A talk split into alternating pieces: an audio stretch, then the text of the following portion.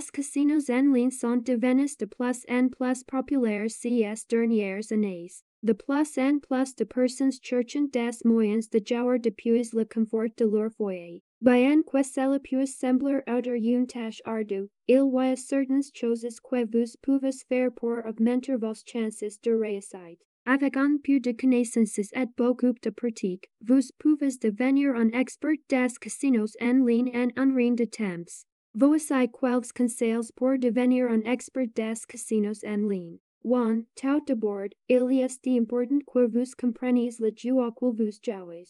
Si vous ne connaissez pas les règles et règlements, vous ne serez pas en mesure de prendre des décisions éclairées lors de vos paris. Assurez-vous de faire vos recherches avant de plonger tout baisser dans un jeu.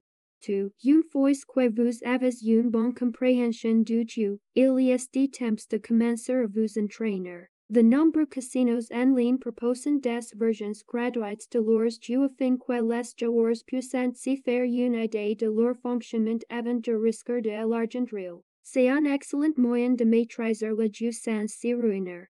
3. An author can sell important est de se fixer un budget et de le respecter. Il peut être tentant de miser plus d'argent ce que vous pouvez vous permettre de perdre lorsque vous êtes en train de gagner, mais il est important de se rappeler que maison a toujours un avantage. En fixant un budget et en le respectant, vous minimiserez vos pertes et augmenterez vos chances de gagner à long terme.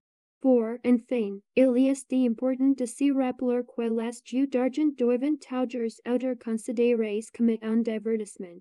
S'il est possible de gagner de l'argent en jouant, il est important que cela ne devienne pas votre seul objectif. Le jeu doit être un plaisir, alors assurez-vous de fixer des limites de temps et d'argent pour que le jeu ne dévore pas votre vie. En suivant ces simples conseils, vous pouvez devenir un expert des casinos en ligne en un rien de temps. En n'oubliez pas d'être responsable et de toujours vous amuser. Les jeux d'argent peuvent être un moyen amusant et excitant de passer the temps, mais il est important de se rappeler qu'ils doivent toujours être considérés comme une forme de divertissement. En suivant ces simples conseils, vous pouvez augmenter vos chances de succès dans les casinos en ligne, tout en gardant le contrôle de vos finances et en ne laissant pas les jeux d'argent consumer votre vie.